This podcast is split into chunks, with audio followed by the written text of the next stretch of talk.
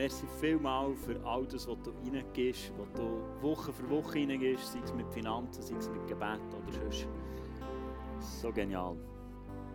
Hey, wir starten heute in eine neue Serie rein und die Serie heisst «Das Superbuch». Und gemeint und die Rede wird in den nächsten vier Sonntagen von der Bibel sein.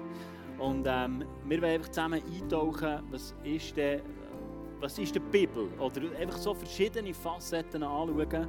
Und heute haben wir so einen Start, wo ich dich mit reinnehmen will. Was ist denn die Serie? Aber vielleicht auch, was ist die Serie nicht?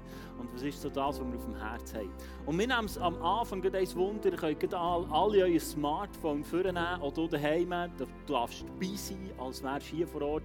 Ihr dürft es gut vornehmen, weil ich habe ein paar Fragen vorbereitet für dich, die mich einfach mal wundern. Und ähm, du siehst jetzt hier den QR-Code einblenden eingeblendet.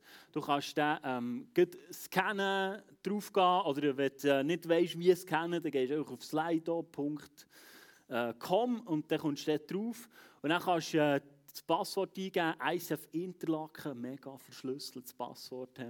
Genau. Und dann nehmen es mir doch mal Wunder, ähm, die erste Frage. Genau, wir schauen zusammen die erste Frage an. Wie oft lesest du deine Bibel? Wie oft lesest du deine Bibel?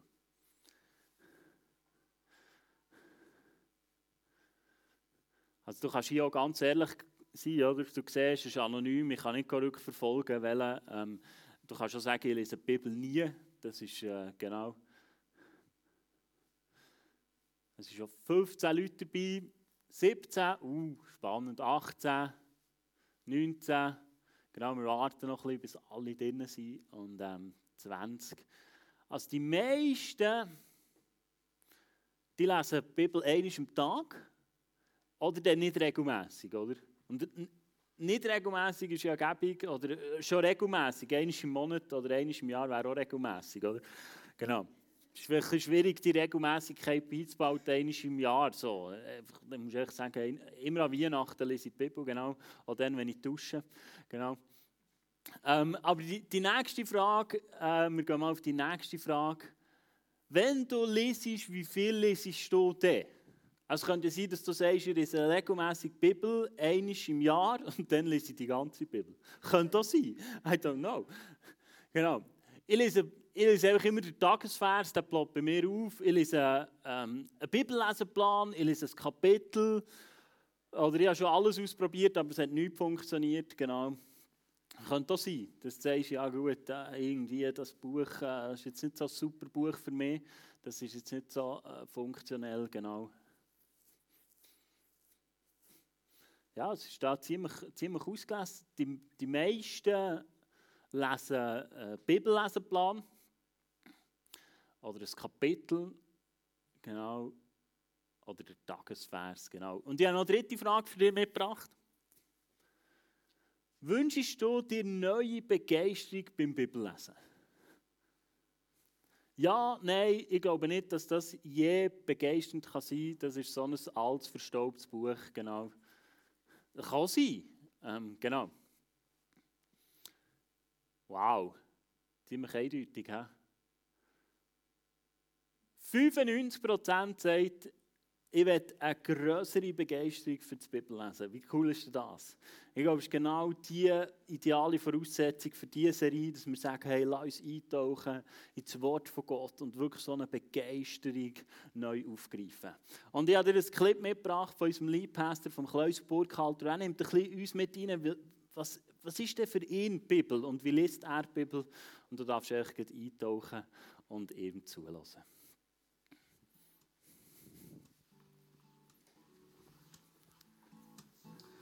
Am Morgen ich normalerweise aufstehen, nehme die Bibel vor, lese ein paar Zeilen, ein paar Verse, ein paar Kapitel, trinke einen Kaffee dazu. Das ist so ein Ritual, das ich immer und immer wieder mache, weil ich weiss, es tut mir gut. Jesus hat mal gesagt, dort wo euer Schatz ist, ist schon euer Herz. Und wo, von was euer Herz voll ist, da redet der Mund also wo du dich investierst oder was du liebst, um das geht es in deinem Leben. worüber du gewöhnlich redest und zeigst, das beschäftigt dich. Und das ist aber auch wichtig. Ich erinnere mich immer wieder an eine Gruppe von jungen Männern, wenn ich mit ihnen zusammen bin, am Schluss reden wir irgendwie über Jesus. Wir kommen am Schluss immer auf, auf, auf Jesus reden. Und es ist mega ermutigend und mega flashend. Aber ich habe auch eine Gruppe von Männern, die ich manchmal treffe, die früher mal mit mir als ich Kirchenbau im Meister waren, unterwegs waren. Aber ähm, wenn ich auf das Thema Gott oder Jesus komme, erscheint es mir, als würde sie das Ruder umreißen oder das Steuerrad umreißen und sie will auch erzählen von den fürchterlichsten Nachrichten, die sie gelesen haben oder was sie im Leben gerade beschäftigt. Ich vermute, dass die zweite Gruppe von Männern ähm, aufgehört haben, die Bibel zu, lesen, aufgehört haben, beten, aufgehört haben, in Kirche zu gehen, aufgehört haben, sich mit dem Wort Gottes zu beschäftigen. Ich will es auf keine Art und Weise verurteilen oder beurteilen. Aber das fällt mir auf, dass wir am Schluss nicht mehr auf das Thema kommen, das wir früher so mega geliebt haben. Und meine Frage ist, wie wichtig ist es uns, dass das Wort Gottes unser Herz erfüllt und wir das Wort Gottes Im 1. Petrus 1,23 redet die Bibel davon, dass wir wiedergeboren sind. Und zwar nicht aus vergänglichem, sondern aus unvergänglichem Samen durch das Wort von Gott. Das heisst, ohne Wort Gottes gibt es auch keine Rettung. Im Römer 10, 14 lesen wir, dass wir nicht glauben können, wenn wir das Wort Gottes nicht gehört haben. Im Römer 10, 17 steht, Glaube kommt aus der Botschaft vom Wort Gott. Und ohne Wort gibt es kein Glauben. Römer 15, Vers 4 steht, dass wir dank dem Wort Gottes Trost erfahren. Im Lukas 11, 49 sagt Jesus, dass das Wort Gottes die Weisheit von Gott ist. In der Apostelgeschichte 20, 32 sagt der Paulus, und nun vertraue ich euch Gott und dem Wort seiner Gnade an, seiner Botschaft, die euch ermutigen und euch ein Erbe geben kann. Gemeinsam mit allen, die er für dich In 2. Timotheus 3,16 steht, das Wort Gottes ist von Gott eingegeben, vom Heiligen Geist eingegeben, inspiriert von ihm. Und es soll uns dienen zur Lehre, zur Überführung, zur Zurechtweisung, zur, zur Gerechtigkeit und so das gute Werk, das er mit uns angefangen hat, auch so vollenden. Also das Wort Gottes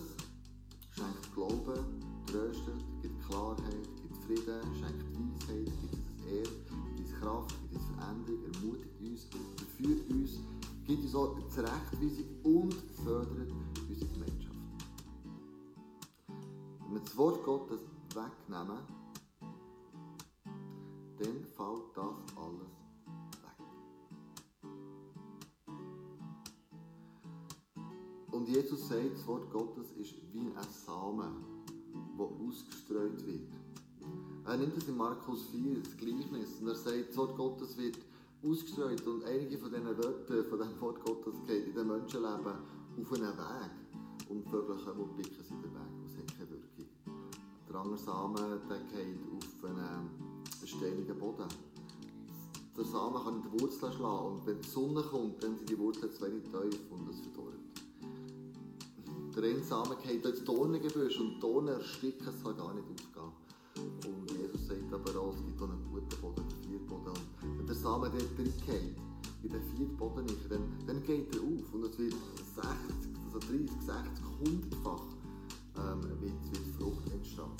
Und in Markus 4,13 erklärt Jesus ja den Jüngern das Gleichnis aus seiner Frage. Jesus, du vorhin erzählt hast mit dem Samen, was, was ist das? Und er erklärt ihnen, es ist das Wort von Gott. Und er sagt ihnen aber auch, das ist das wichtigste Gleichnis. Wenn ihr das nicht begreift, dann begreift ihr nicht, was ich euch sagen möchte, weil anhand von dem Gleichnis seht ihr, wie, Gott, äh, wie ähm, das Reich von Gott funktioniert. Und merkt euch das gut. Nach den Prinzipien, die ich euch jetzt gebe, dass ihr nach dem handelt. Dass ihr das Wort von Gott eben aufnehmt. Und aus euch heraus eine gute Frucht kann entstehen. 30, 60 oder 100-fach das passiert, dann kommt das was im Herzen innen ist, kommt raus. Und so möchte ich euch ermutigen, tagtäglich in dem Wort Gottes zu lesen, ein Vers, ein Kapitel, einen ganzen Abschnitt und lasst nicht zu, dass das Wort Gottes in eurem Leben keine Relevanz hat.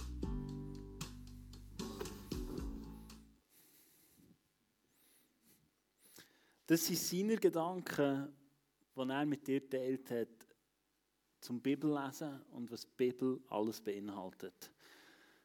Aber ich glaube, wenn wir uns mit der Bibel befassen in den nächsten paar Sonntagen, müssen wir uns glaube ich, überlegen, in was für einer Zeit stehen wir drin. In was für einer Zeit sind wir denn drin? Wir reden nicht von Corona, es gibt noch Sachen außerhalb von dem, sondern in was, was für ein Gedankengut haben wir? Oder wie sind wir geprägt im Moment? Und ähm, ein Wort, das auftaucht bei der Vorbereitung, ist, wir leben in einer postfaktischen Zeit. Schon mal jemand diesen Begriff gehört? Also schon ein Grund, gut, dass du heute in die Kirche gekommen hast mal ein neues Wort. Postfaktische Zeit. Und das heisst, wir leben in einer Zeit inne, die nach der Wahrheit ist. Und vielleicht dämmert es dir langsam, im Jahr 2016 war das ähm, das Wort vom Jahr gewesen. Postfaktisch. Also wir leben nicht mehr nach einer, einer Wahrheit, sondern es gibt gar nicht mehr so die Wahrheit in unserer Gesellschaft. Sondern es geht vielmehr darum, was du fühlst und was du siehst und was du wahrnimmst. Das ist einfach die Wahrheit. Kennst du es? Also so wie du liest über Corona, so wie du liest über irgendein Thema, das ist einfach die Wahrheit. Kommt dir das bekannt vor? Und genau in dieser Zeit leben wir. Wir sind nicht mehr die Wahrheit. Generationen vor uns haben gesagt, das ist die Wahrheit. So ist es. Und jetzt leben wir in der heutigen Zeit, wo du deine Wahrheit ein bisschen zusammen stifteln kannst. Oder wo es gar nicht mehr so klar ist. Oder du vielleicht auch gar nicht mehr so rauskommst. Ja, also was ist jetzt die Wahrheit? Oder was gilt denn jetzt noch? Oder der eine sagt das und der andere sagt das. Und mir geht es manchmal so, dass ich denke, ja, beides kann ich irgendwie noch glauben ist irgendwie noch... Aber äh, was ist jetzt denn was? Also wir leben in einer postfaktischen Zeit, wo es nicht mehr einfach die Wahrheit gibt. Aber du musst wissen, es gibt in, in jetzt muss ich nachschauen, das ist so, in kognitiven Psychologie, genau, für alle die, die gerne Psychologie haben, die kognitive Psychologie gibt es den sogenannten Wahrheitseffekt. Schon mal jemand von dem gehört? Ganz wenige. He? Der Wahrheitseffekt, kannst du auf Wikipedia auch lesen. Ich sage nicht, es stimmt, dass auf Wikipedia steht, aber das kannst du dort nachlesen.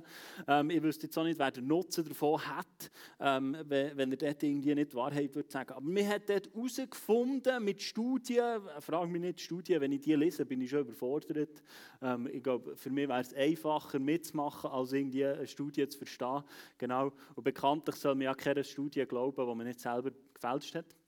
Aber dort heisst es, dass du Sachen, die du immer wieder hörst, du denen mehr Glauben schenkst. Und das hat mit der kognitiven Psychologie zu tun. Also Sachen, die du immer wieder hörst, denen gibst du mehr Gewicht. Hast du das gewusst? Das finde ich mega spannend. Also wenn du etwas immer wieder hörst, dann glaubst du es plötzlich. Es muss nicht mal wahr sein, aber irgendwie tut es dein kognitive Psychologie-Hirn da, das, was Gott geschaffen hat, ähm, formt und sagt, nein, das ist, das, das ist wahr, das habe ich auch schon mal gehört. Stimmt. Der am Stammtisch dann hat das auch gesagt, da. Oder, oder stimmt, das habe ich dort auch schon gehört. Oder irgendwo habe ich noch Schlagzeilen gelesen. Also es muss auch stimmen. Also umso mehr, sie haben wirklich so Studien gemacht, wo sie Sachen reingenommen und das einfach den Leuten immer wieder prägt. Zum Teil hat es nicht mal gestimmt, aber sie haben es irgendwann geglaubt, weil sie es immer wieder gehört haben.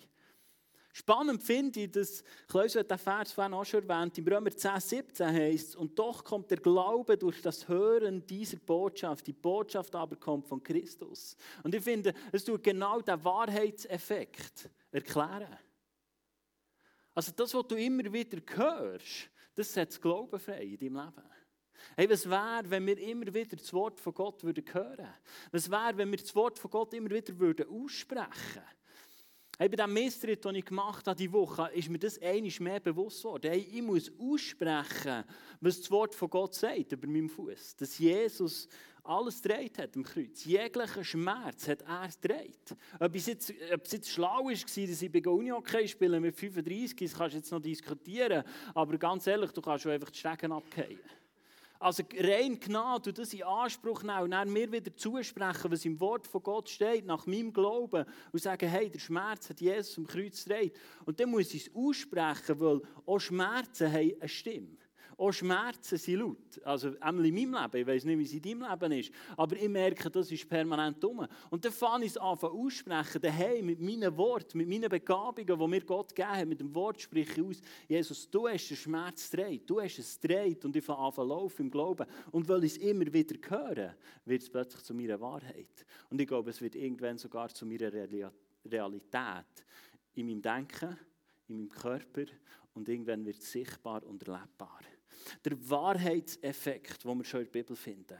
Und jetzt leben wir also in einer Zeit, in der du Wahrheit kannst prägen Und das ist ja nicht neuzeitlich. Dass du die Wahrheit kannst prägen indem du es immer wieder erwähnst. Das ist etwas, was Gott festgelegt hat, glaube ich. Aber jetzt leben wir in einer Zeit, in der sagt, ja, so Wahrheit, das kannst du ein bisschen prägen, dann musst du einfach so, so, so. Ich, ich fühle das, als ist es so. Und dann sagst du es immer wieder, immer wieder, immer wieder. Und plötzlich sagst du, ja, also ich bin so. Und wo hat Gott noch Raum zum Wirken in deinem Leben? Wenn wir plötzlich einfach Sachen annehmen, die nicht mit dem Wort Gottes übereinstehen. Stimmt. Und jetzt sagt Jesus etwas absolut Krasses. Und in dieser Zeit innen ist das eigentlich ein No-Go, wo wir drinnen leben. Dass, dass Jesus so etwas sagt, er macht es immer wieder. Und dass du nicht sogar daran glaubst und sagst, ja, wir glauben das. Im Johannes 8,32 sagt er, ihr werdet die Wahrheit erkennen und die Wahrheit wird euch frei machen. Und Jesus ist einer, der sagt, es gibt eine Wahrheit und das bin ich. Er macht einen Absolutheitsanspruch, Jesus, im Wort von Gott. Er sagt, ich bin die Wahrheit, ich bin die Wahrheit. In diese Zeit hinein. Es gibt einen Song, den wir singen, wir sind, wir sind geboren für diese Zeit. Ja, wirklich? Ja. Jesus hat gewusst, was in deinem Leben auf dich zukommt. Du hast das reingesprochen und gesagt zu dir, ich bin die Wahrheit, ich bin die Wahrheit, ich bin der Weg. Und Jesus sagt, hey, die Wahrheit wird euch frei machen. Und ich schaue mir manchmal an und denke so, da gibt es noch etwas, wo ich nicht frei bin. Und dann merke ich, ich habe die Wahrheit noch nicht erkannt. Ich habe Jesus noch nicht erkannt in meinem Leben. Sonst wäre ich frei. Sonst wäre ich frei. Das ist das, wie ich es nehme. Ich sage nicht, du musst es so, so machen. Das ist so, wie ich die Bibel von Anfang anwende. Aber wie können wir denn die Wahrheit da drin entdecken, im Wort von Gott? Wie können wir die entdecken? Wie kann sich die nicht nur auf unserer Bibliothek legen und verstaubt sein und so, sondern wie kann das Realität werden in deinem und in meinem Leben? Und ich merke, dass es in Theologie so ein Spannungsfeld gibt oder manchmal fast so ein bisschen Fronten kann auftürmen. Ich weiß nicht, wo du angegliedert bist, ob du jetzt jemand sagst, hey, du bist so Bibelwissenschaft, oder? Weißt du, so, wo, wo aus fünf Broten Sachen rausnehmen kann, wo du denkst, also, wie bist du jetzt da drauf gekommen? Und, und du vielleicht genau der Typ bist und die Zeitepochen liebst und genau so in, in Urtext gehst und merkst, ah, das, ist das Wort ist mit dem verknüpft und eigentlich kann man auch das. Und wenn man nicht den Satz umstellt, dann heisst es am Schluss noch fast Schwarzwälder Torte. Weißt du, was ich meine? So, wirklich so, weißt du, so bibelwissenschaftlich eintauchst und sagst, das ist genau meins. Und ich finde das auch mega spannend. Aber dann gibt es auf der anderen Seite, vielleicht, ich bin eher dort angegliedert, so der naiv Glauben, ja, Führungszeichen, gell? Nicht, nicht destruktiv, so der naiv Glauben so. Eben über meinem Fuß, Jesaja 53, 4. Jesus hat mich geheilt, Punkt. Ja, nein, weißt du, das muss schon noch so in den Kontext hineinnehmen und, und, und dann schauen, wie es geschrieben ist und dann noch hier und, und so. Und, und du merkst, das Spannung fällt. Wo du vielleicht selber manchmal schon drin bist. Ja, kann ich jetzt die Bibel noch wortwörtlich nehmen? Oder müsste ich jetzt vielleicht schon noch ein bisschen Theologie studiert haben? So dass ich es dann würde verstehen dass es vielleicht anwendbar wird. Und ich glaube, es sind genau so Sachen, die ich spannend finde am Wort von Gott, weil ich finde, beides hat seine Daseinsberechtigung. Beides ist so spannend, kann in Situationen zu dir reinreden, was dein Herz einfach trifft, berührt und etwas auslöst in deinem Leben. Und das finde ich darum so spannend, weil ich merke, das Wort von Gott ist lebendig. Und es liest dich, wenn du das Wort von Gott liest, liest es dich. Und du kommst Offenbarungen über. Eine Selbstoffenbarung. Du brauchst keine Auslegung von mir. Manchmal, oder manchmal, nein, jeden Tag kannst du die Bibel lesen, du kannst eine Geschichte lesen, du kannst den Heiligen Geist einladen und sagen, red du zu mir. Und dann macht er es. Und du kommst plötzlich, eine Geschichte zeigt dir etwas auf an deinem Arbeitsplatz, wie du darfst umgehen und gleichwohl ist es so spannend, manchmal mehr einzutauchen und vielleicht von einem Theologen etwas zu lesen. Und ich werde mit euch zusammen jetzt so ein, ein Experiment machen. Und nämlich, du darfst dein Notizbuch vornehmen oder ähm, einem Nachbar auf den Rücken schreiben oder einfach Notizen machen. Wir zusammen in eine Bibelstelle eintauchen, wo du vielleicht auch auf deinem Handy einfach Notizen machst. Und mal, wenn die Bibelstelle vorgelesen wird, du einfach dir Gedanken machst, hey, wo redet das zu mir? Und einfach beten, dass der Heilige Geist jetzt durch diese Bibelstelle einfach zu dir redet und dich berührt. Dort, wo, wo, du vielleicht denkst, ja nein, diese Geschichte, die habe ich schon x-mal gehört. Die ist schon, die ist schon in Kinderkille die ganze Zeit erwähnt worden. Das ist ein No-Brainer, den habe ich jetzt gehört. Und einfach zu dir redet. Und wir wollen eintauchen in die Geschichte vom ersten Wunder von Jesus im Johannes 2. Und du kannst die einfach hören und anlassen und einfach aufschreiben, was dir entgegenspringt. Johannes 2 Zwei Tage später wurde in dem Dorf Kana in Galiläa eine Hochzeit gefeiert. Die Mutter von Jesus war dort, und auch Jesus hatte man mit seinen Jüngern eingeladen. Als während des Festes der Wein ausging, sagte seine Mutter zu ihm, Es ist kein Wein mehr da. Doch Jesus antwortete ihr, es ist nicht deine Sache, mir zu sagen, was ich tun soll. Meine Zeit ist noch nicht gekommen. Da sagte seine Mutter zu den Dienern, was immer er euch befiehlt, das tut. Nun gab es im Haus sechs steinerne Wasserkrüge. Man benutzte sie für die Waschungen, die das jüdische Gesetz verlangt. Jeder von ihnen fasste 80 bis 120 Liter. Jesus forderte die Diener auf, Füllt diese Krüge mit Wasser. Sie füllten die Gefäße bis zum Rand. Dann ordnete er an, nun bringt dem Mann, der für das Festmahl verantwortlich ist, eine Kostprobe davon. Die Diener befolgten seine Anweisungen. Der Mann probierte das Wasser, es war zu Wein geworden. Er wusste allerdings nicht, woher der Wein kam, nur die Diener wussten Bescheid. Da rief er den Bräutigam zu sich und hielt ihm vor, jeder bietet doch zuerst den besten Wein an, und erst später, wenn die Gäste schon betrunken sind, kommt der billigere Wein auf den Tisch. Aber du hast den besten Wein bis jetzt zurückgehalten. So vollbrachte Jesus in dem Dorf Kana in Galiläa sein erstes Wunder.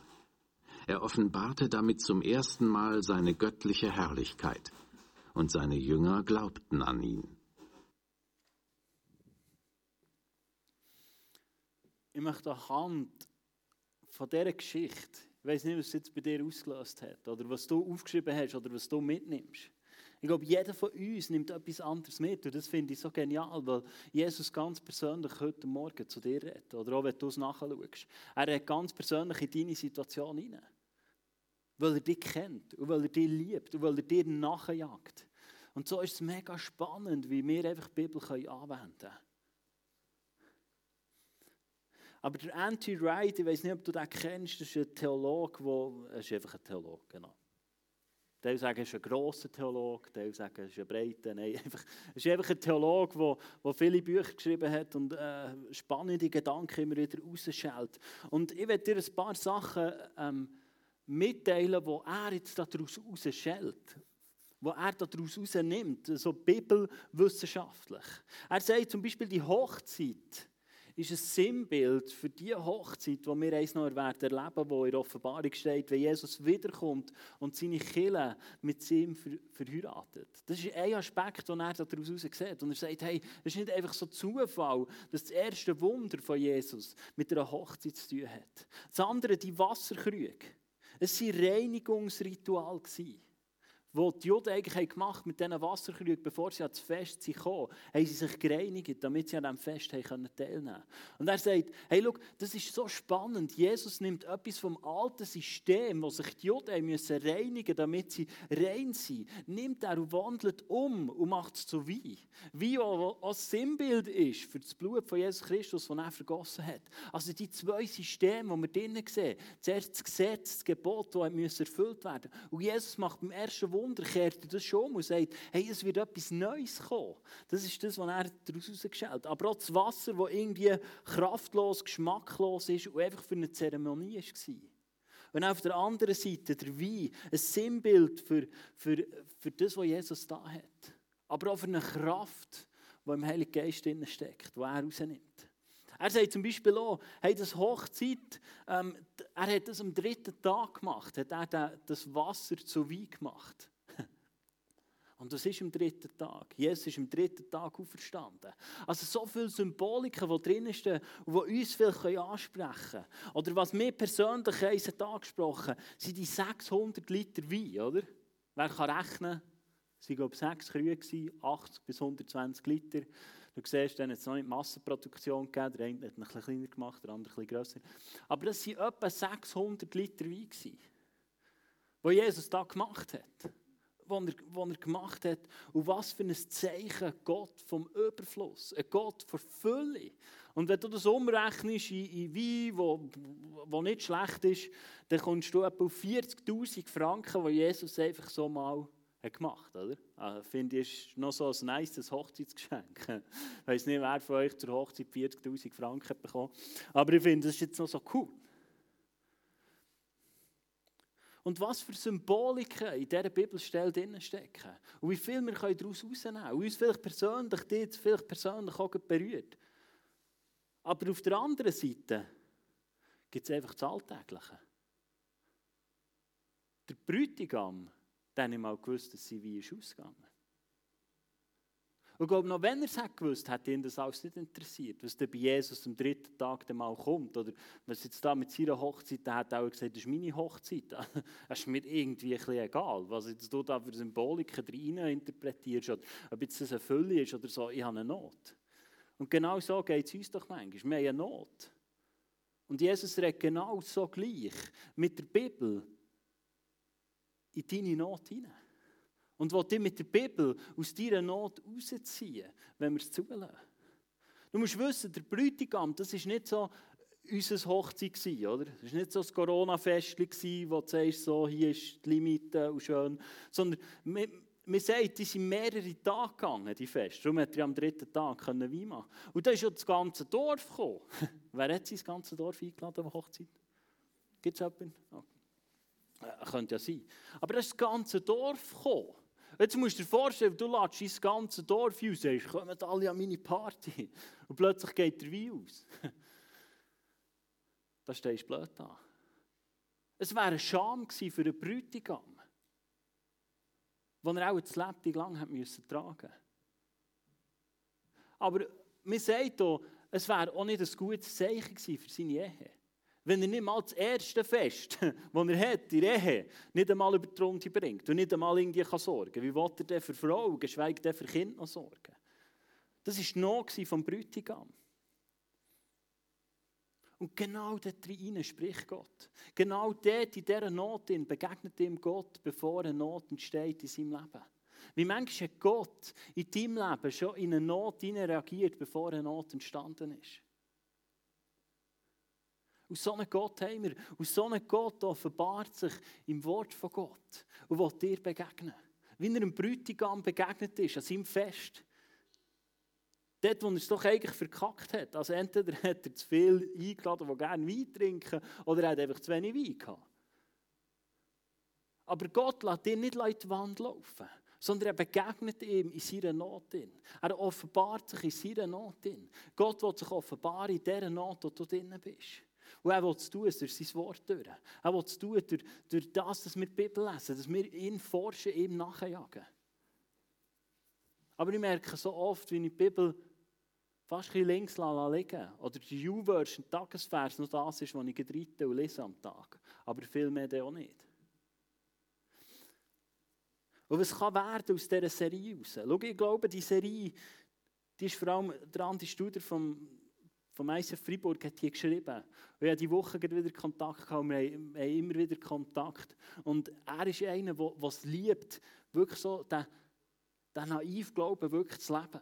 Und er sagt, ich nehme einfach das, was im Wort von Gott steht, und ich habe einfach fest und ich klammer mich dran. Und das ist etwas, was ich glaube, die Serie auch wird prägen. Etwas Einfaches, etwas Simples, etwas das, was du lesest, schwarz auf weiß, einfach anwendest und brauchst. Ohne Wissen anzeigen und sagen, ich muss jetzt all die Hintergründe haben. Und ich glaube, für das wird die Serie stehen. Schau, das Wort von Gott.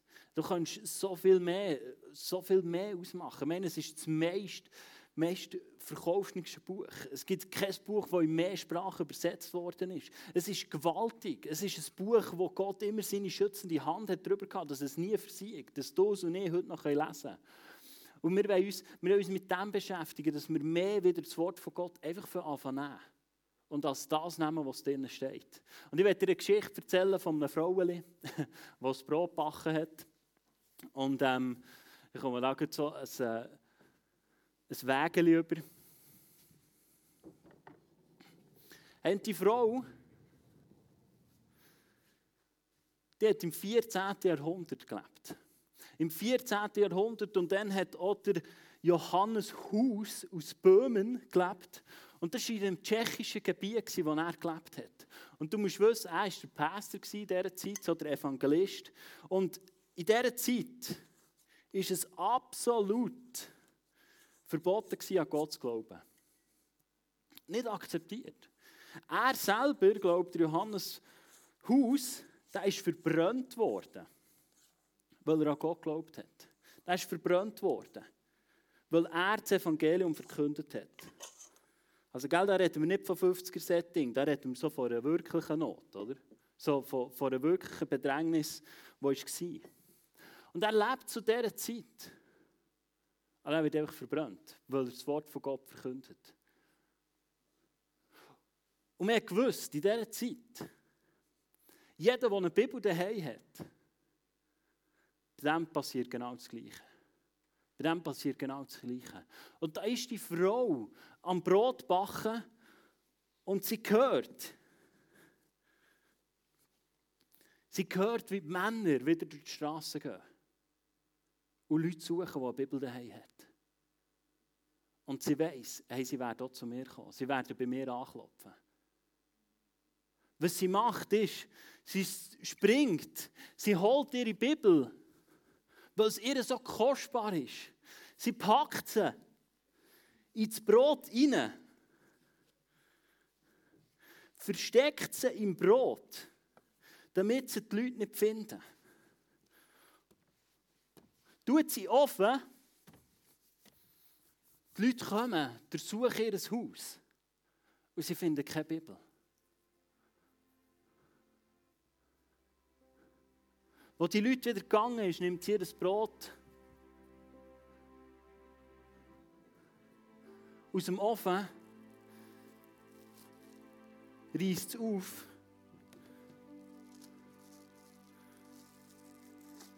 und findet ihre Bibel unversehrt.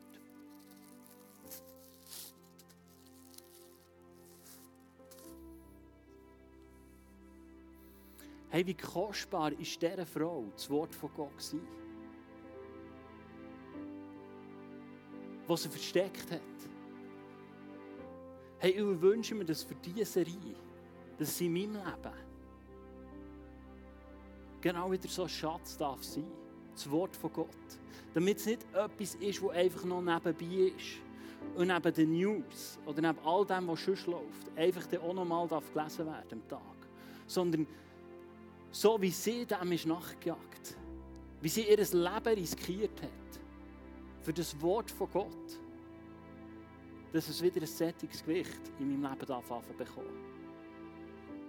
Und dass es auch so, wie, wie fast das Brot, wie der Schatz auspacken, dass diese Reif zu etwas darf werden, wo, wo der Schatz neu darf entfaltet werden in deinem Leben. Und du neu darfst entdecken, was in diesem Wort von Gott drin steht. Wo Leute ihr Leben riskiert haben. Wo Leute einfach nicht hergegeben haben, um keinen Preis. Weil sie haben gesagt, das ist mein Wichtigste in meinem Leben. Mit Jesus zusammen. Weil ich weiß, Jesus redet durch das Wort von Gott zu mir. Und lass uns gemeinsam aufstehen. Ich will beten für die Serie. Dass die Serie mehr wird als einfach eine Serie. Dass du neue Facetten aus dem Wort von Gott darfst entdecken Und neu darfst entdecken, wie Gott zu dir redet. Jesus, ich danke dir für dein Wort. Für dein Wort, das lebendig ist. Für dein Wort, das so eine Kraft hat, zu uns zu reden. Und Jesus, du siehst auch mein Leben, wie, wie oft ich andere Sachen aufschlage, wie ich andere Sachen lese, wie ich anderen Sachen nachgehe und dein Wort vielleicht ein links bleibt liegen. Aber ich vielleicht noch den Tagesvers lesen, damit ich kann sagen ja, ja, das schon in der Bibel gelesen. Aber Jesus, du siehst mein Herzenswunsch, dass ich sage, hey, ich will in, in dieser Serie einfach neue Gewohnheiten verschaffen, wenn es um das Bibellesen geht. Nicht, weil ich muss, aber weil ich merke und persönlich erlebe, was für eine Kraft da dahinter steckt. Was für eine Durchschlagskraft du in dein Wort hineingelegt hast.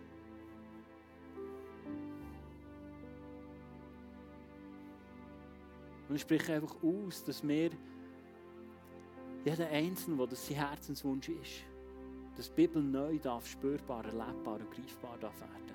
Aber ich spreche auch aus als Killer, dass wir neu dürfen verwurzelt sein im Wort von Gott. Dank dir, Heilige Geist, dass du uns hilfst, dein Wort neu zu verstehen. Und vielleicht dort, wo wir so auf die Seite geschoben und vielleicht sagen, ja, es stimmt auch nicht so. Wir müssen auch bibelwissenschaftlich auslegen, die Stelle. Weil eins zu eins können wir es nicht nehmen. Dass wir neu entdecken, dass wir dieses Wort eins zu eins nehmen können. Dass es einfach geschrieben ist. Und es etwas ist, was du uns offenbarst, Heilige Geist.